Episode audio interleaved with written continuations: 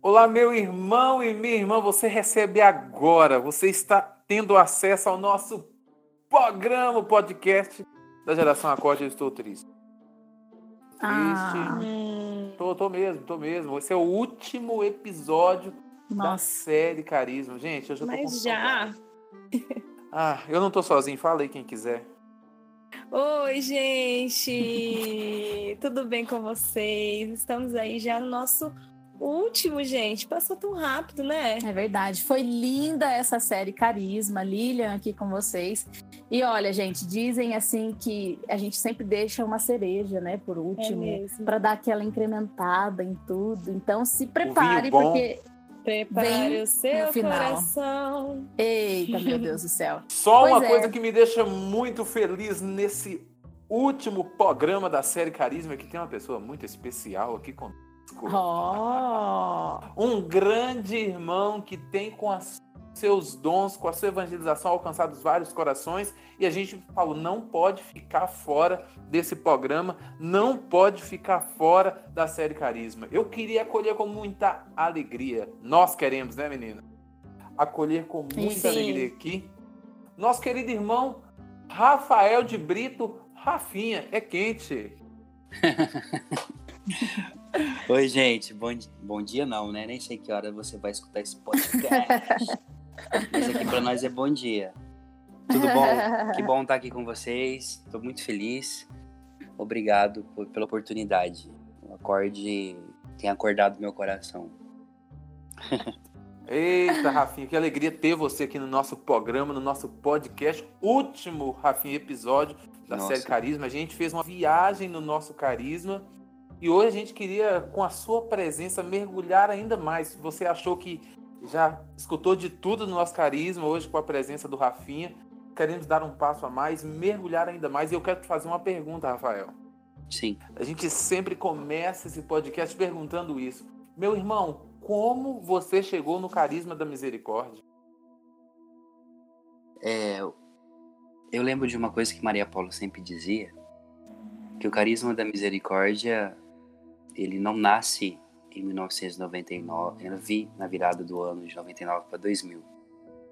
Ele nasceu no coração de todos aqueles que foram chamados a esse carisma.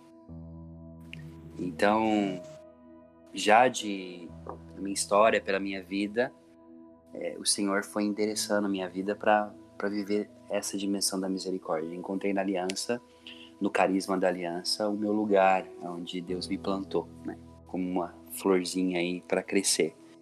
Eu cheguei na aliança de misericórdia através de, de um encontro que o Padre Antônio foi pregar na minha cidade, em Barretos. E depois de um ano e meio, eu estava com a minha namorada ela tinha pego o telefone do padre e eu pedi pra ela, falei, você tem o telefone daquele padre louco que veio aqui? Falou, ah, tem.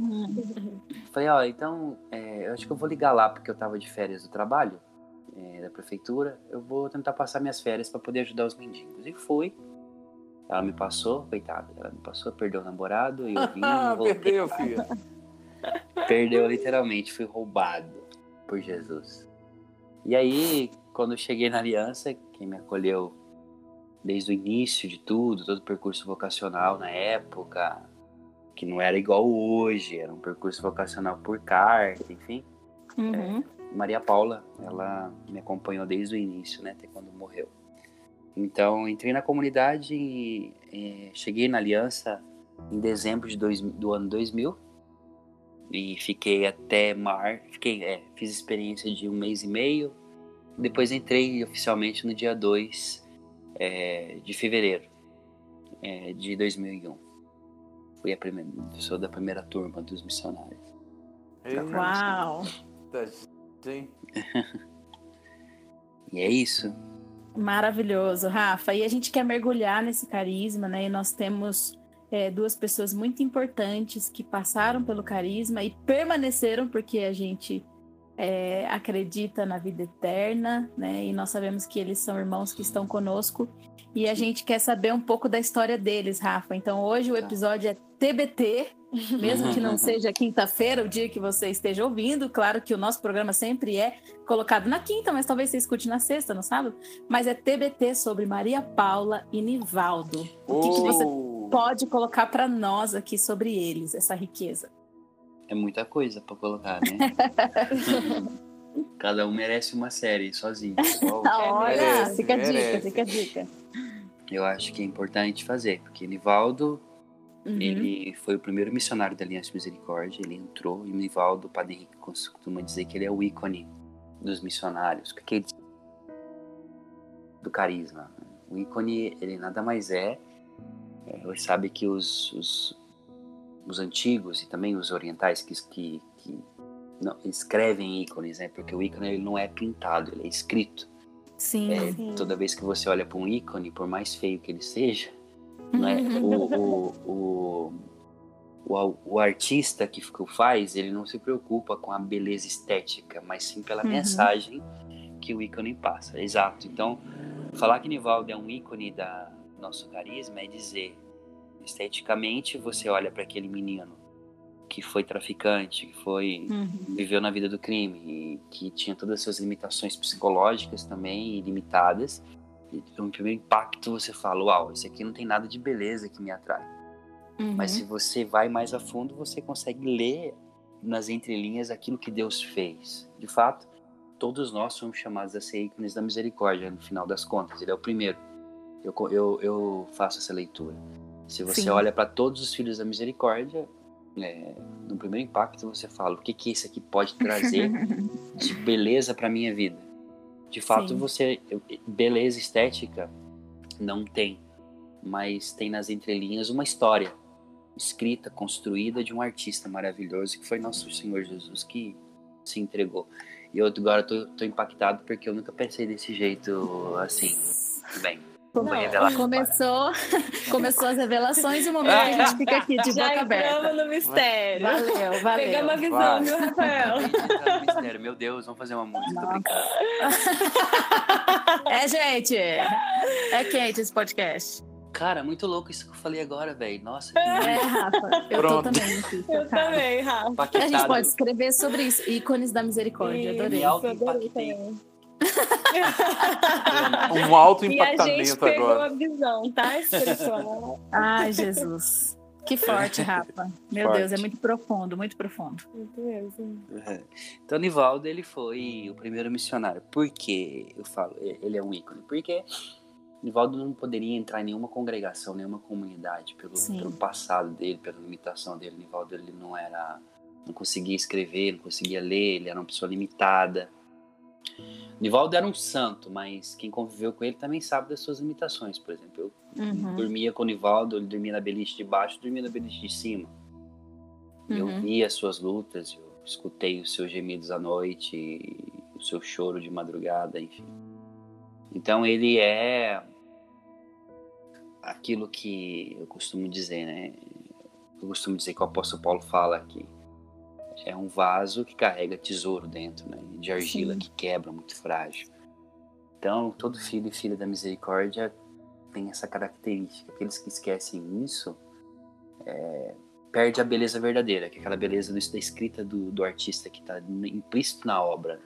Sim. Não, não a beleza estética, porque de beleza nós não temos nada. né? Pelo contrário, nós somos rejeitados pelo mundo, Sim. tivemos experiências terríveis. Todo filho da misericórdia, por mais que ele nunca passou por vida zoada, ele Uhum. tem uma experiência de zoação na vida dele. Pelo menos na escola, quando zoavam ele na escola, ele ficou traumatizado, enfim. Uhum. É, o mais puro entre nós fez experiência da misericórdia. É muito louco isso. Na aliança, todo missionário viveu, vive da misericórdia. Por isso, então, Maria Paula dizia é, que o carisma não nasce. É, ele nasce oficialmente em 2000, no ano 2000, na virada. Mas ele nasce com cada filho da misericórdia que, que Deus coloca no mundo. É muito louco isso. Isso é muito forte, muito forte. É, porque o carisma são pessoas, ele não é uma instituição, né? Sim. pessoas alcançadas. Esses dias para trás eu coloquei no meu, no meu Instagram que os Uhum. santos do céu são leprosos que foram abraçados por Jesus, né? Nossa. Nossa, Meu Deus. É impactado. isso aí. Ai, e sobre o Nivaldo ainda, Rafa? né? Porque a gente tá entrando num mistério tão É. grande que eu tô aqui, sem, sem falar. Mas sobre o Nivaldo, né? Você conviveu com ele, né? Não foram muitos dos irmãos que conviveram hoje, né, que a gente pode conversar, mas o desejo de conhecê-lo um pouco mais, né? O que, que você poderia assim dizer para nós de aprender com o Nivaldo, sabe? Coisas que a gente pode aprender e você podia contar também é, como é que foi a trajetória dele. Foi um, um tempo tão breve, né, na comunidade, mas também um, um, uma vida que deu tantos frutos depois, né? Uhum. O Nivaldo ele, ele chegou na comunidade no começo, na verdade, ele é antes da comunidade, ele foi uma das pessoas que motivaram Maria Paula e Padre Henrique a uhum. saírem da comunidade de origem deles para começar a aliança. Uhum. É, Nivaldo, quando chegou na comunidade, a gente morava na época, eu cheguei a pegar esse período ainda, é, no Japurá, uhum. Que era um apartamento ali perto da, ali no centro de São Paulo, um apartamento uhum. muito pequeno.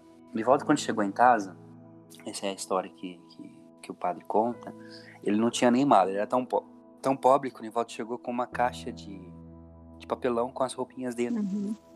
As roupas Nossa. do Nivaldo cabiam dentro de uma caixa de papelão. Nossa. Mas uma caixa pequena, não uma caixa grande. Uhum. E, e, aí, Nivaldo começou a, trabalhar e a sentir o desejo de evangelizar os marginalizados. Então, assim, é, o povo de rua, a FEBEM, cadeia, né? Porque ele uhum. viu toda essa uhum. experiência. Então, ele foi o precursor aí que preparou todo esse caminho da missão de rua que nós temos hoje. Nivaldo era um servo da misericórdia, da cor vermelha. Sim. Sim. É, e ao mesmo tempo também pregador. Nivaldo, quando pregava, era analfabeto, não sabia ler. Uhum. Ele fez a experiência de conversão é, no momento que a irmã dele tinha sido assassinada e ele estava indo junto com os caras para poder se vingar da morte, né? Porque ele era traficante também. Uhum. Ele encontra um padre que ajuda ele, ele vai para uma casa de recuperação e nessa casa de recuperação ele entra no, com abstinência, ele entra na, na capela e fala para o Santíssimo, olha, se você é de verdade Jesus que está aí dentro, me fala comigo. Então na hora que uhum. ele ia dar um uhum. soco no sacrário porque estava puto da vida, uhum. é, ele sentiu uma voz que fala, Nivaldo, abre a Bíblia. E ele abriu a Bíblia e única vez na vida dele que ele conseguiu ler. Uhum. E aí ele lê ali nessa palavra, né? Eu sou um Deus sem rival, fora de mim não há outro Deus. Sim. Em tudo isso, aquilo que, que move a vida do Nivaldo é a beleza de... É a beleza de, de poder entender que, que ele pode, é, Deus pode usar das, do material mais frágil e também mais rude e transformar num diamante mais bonito. Nivaldo, ele, ele, ele é esse, essa pessoa. Então, por exemplo, quando o Nivaldo pregava, ele era interessante, ele não sabia ler, mas ele tinha uhum. a capacidade de, de, guardar na cabeça uh, os evangelhos. Nossa. Então ele escutava o evangelho do dia na meditação da palavra e ele ruminava uhum. o dia uhum. inteiro aquilo ali. Uhum. Ao se converter na capela, a única vez, ele se torna um grande pregador. Nivaldo, quando pregava, ele tinha uma potência muito forte da, na libertação. Uhum. Às vezes ele estava pregando e ele estava rezando, as pessoas se manifestavam, aconteciam curas, acontecia. Ele tinha um poder muito forte, sim. Deus tinha dado uma graça muito forte para ele. Sim. E ele era um cara que tinha uma compaixão muito grande com, com os mais pequenos. Nivaldo gostava de cuidar dos velhinhos, porque ele dizia que os velhinhos, além de serem mais frágeis, os velhinhos, né, nas caixas de acolhida nossa, Sim. eram aqueles que precisavam de mais atenção. Uhum. Então, se você convivendo com o Nivaldo, eu aprendi muita coisa. Comunidade pobre. É... Ele também aprendeu bastante coisa comigo, eu aprendi bastante coisa com ele, mas eu aprendi, mas eu aprendi mais que ele era mais velho. Uhum. É... E conheci também as suas fraquezas, conheci também as suas limitações. Quantas vezes Sim. Nivaldo à noite me acordava pedindo para rezar por ele, porque uhum. ele estava sendo tentado. Uhum. Tentado ir embora, tentado em, em, abandonar tudo, às vezes até mesmo tentado em voltar para a vida velha. Uhum. Então, Nivaldo era uma pessoa muito humilde, ele não tinha vergonha de esconder as fraquezas dele. Às vezes tinha até que ajudá-lo a não falar muito das fraquezas dele para não escandalizar os outros. Né? Lembra um irmão que a gente conhece por aí, né? É, lembra. um povo que a gente conhece por aí. É verdade. Rafinha, é. fala para nós também, conta para nós a história do Nivaldo com a cruz que ele andava na mão constante. Hoje no Botuquara, essa cruz ainda se encontra na Capela Ies, na cruz que era do Nivaldo. Conta pra gente um pouco dessa cruz. Nivaldo ele dormia com a cruz, porque ele era celibatário, ele tinha desejo de ser sacerdote, mas ele sabia que ele não ia poder ser padre, né, pelo fato da limitação psicológica dele. Sim. Então, quando às vezes Satanás ele tinha umas tentações, uns ataques mesmo, às vezes do maligno, que ele se agarrava a essa cruz, tanto que se você for na capela, a cruz é desgastada, tem um Cristo assim, é desgastado, tanto que ele passava o dedo ali. Sim. É, eu lembro de uma situação uma vez que tinha um filho da aliança que tinha acabado de chegar em casa, ele era uma pessoa muito carregada, ele tinha matado muita gente e ele era uma pessoa muito, muito ruim. Assim. E esse cara, é, o Nivaldo tá fazendo a meditação da palavra. Uhum. Ele olhou para a cruz do Nivaldo, fixado assim na cruz, a cruz rebentou, tanto que a cruz do Nivaldo tá com o braço quebrado. Uhum. Se você olhar, que ele quebrou sozinho, não caiu no chão. Nossa. É, eu tava nesse dia. O Nivaldo Uhum. pegou a cruz, colocou na cabeça do cara, o cara se manifestou, ele rezou pelo cara, o cara tinha feito pacto com Satanás na cadeia, um monte de coisa.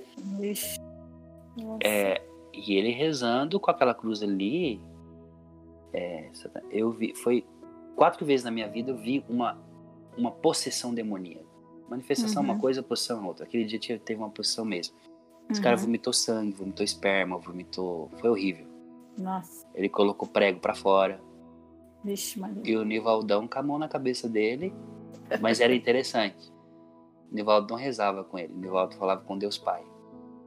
Nossa. E a oração do Nivaldo era assim: Pai, é, nesse momento agora não tem ninguém aqui. O Padre Henrique não tá aqui, o Padre Antônio não tá aqui, tá só a gente.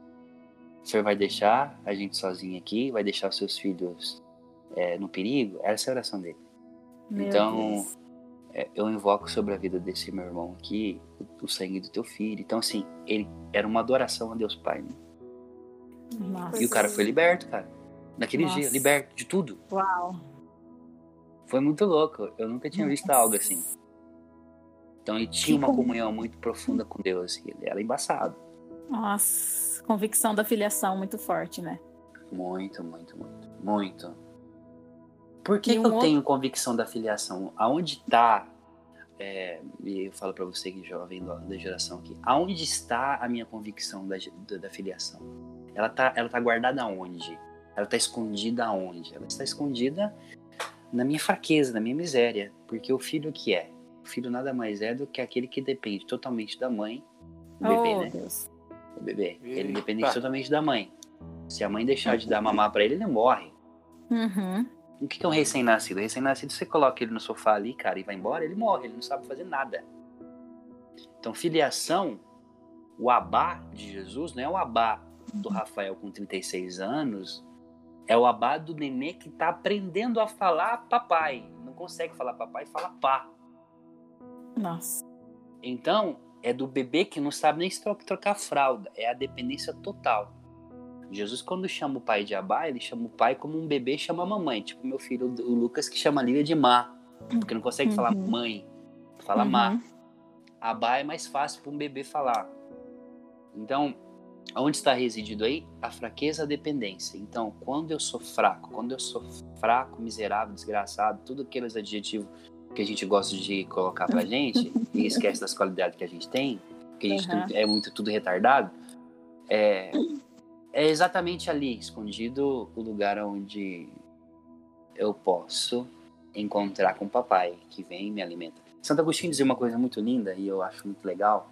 Ele dizia Uhum. assim, na, nas Confissões, ele falava assim, ele, no capítulo 9 das Confissões, ele, ele faz uma, uma oração a Deus dizendo: Quando eu era criança e sentia a fome, então é, era alimentado pelas amas de, de leite de minha mãe, é, e elas não tinham mais, mais leite, mamãe tinha problema com isso. Às vezes, é, minha mãe tinha leite. Então ele fala assim: Então eu, com fome e chorando, sugava do leite materno de minha mãe nos seus seios.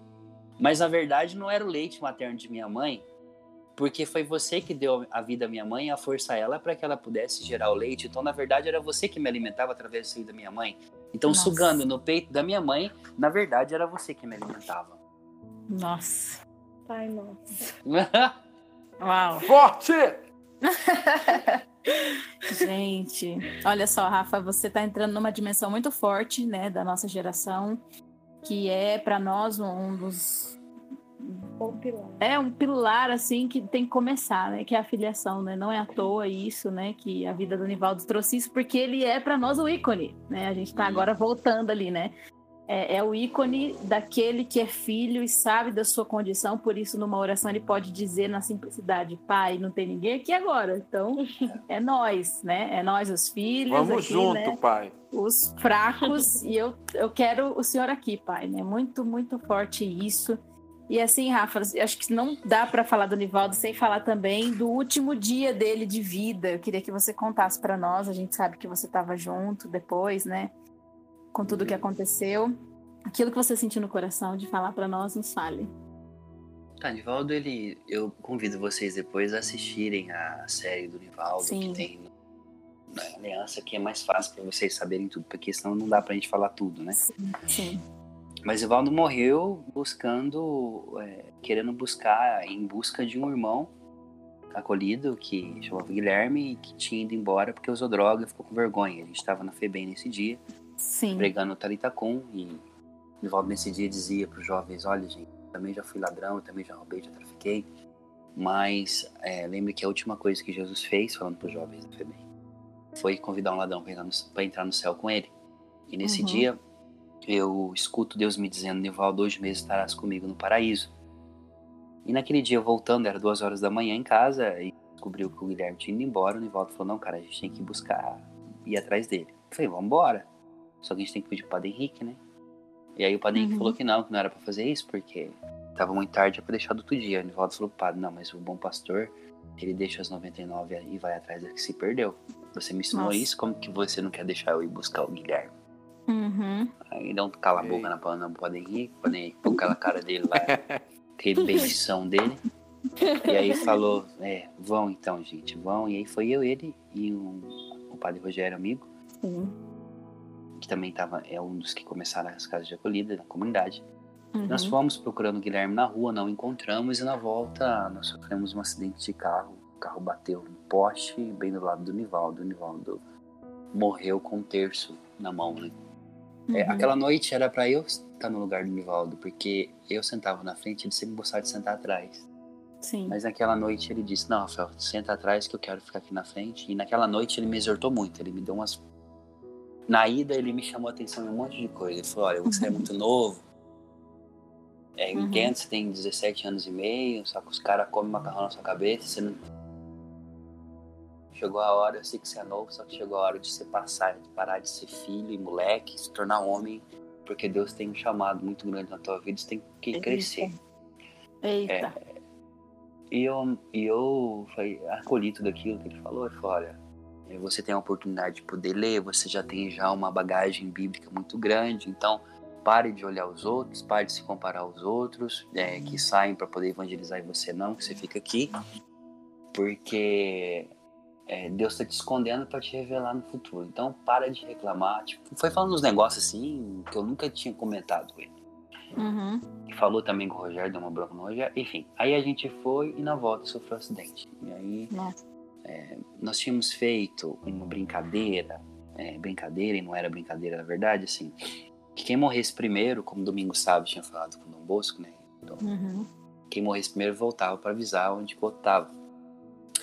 É, e essa coisa aconteceu de fato, porque quando sofri o acidente, eu, eu fiquei desacordado, acordei no hospital, tava na sala de raio-x e Uhum. eu tive uma visão. A visão que eu tive era do Nivaldo entrando dentro.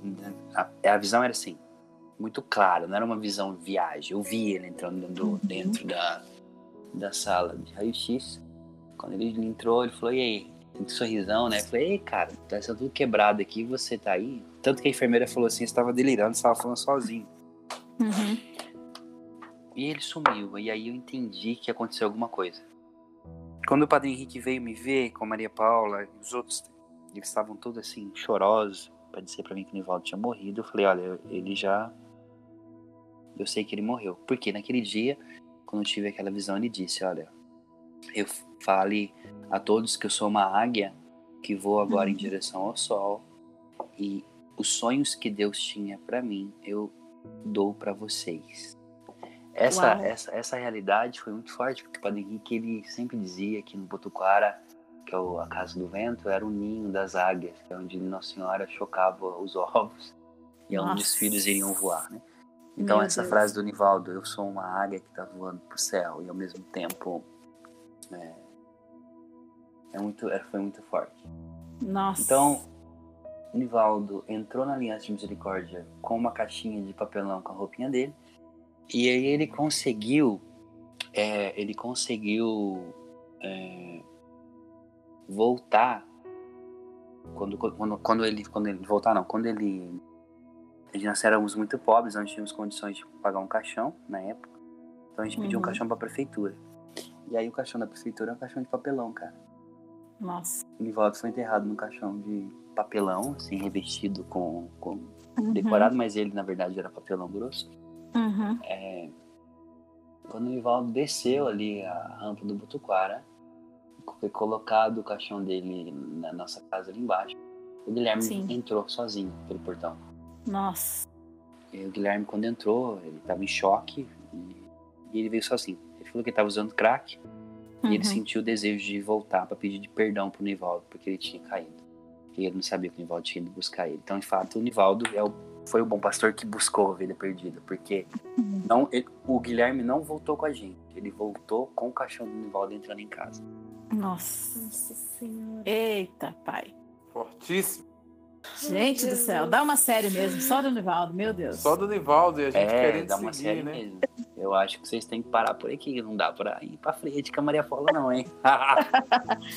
Vamos fazer, Fabrício, parte 1, parte 2, então, do último episódio, porque tá mu- muito bom mesmo. Então, Eu fica acho Nivaldo, Nivaldo hoje, e você fica aí, gente, esperando Não, mas a gente tem que ver se o. Rafinha vai topar gravar com a gente de novo pra falar de Maria É Paula. eu topo, eu topo, eu topo. Ah, aí sim, hein, gente? Ainda mais essa semana que mamãe tá muito próxima.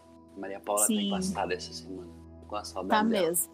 Tá mesmo, viu, Rafa? Confirma. É. Fui rezar no túmulo dela, a visão abriu assim diante de mim, assim, ó.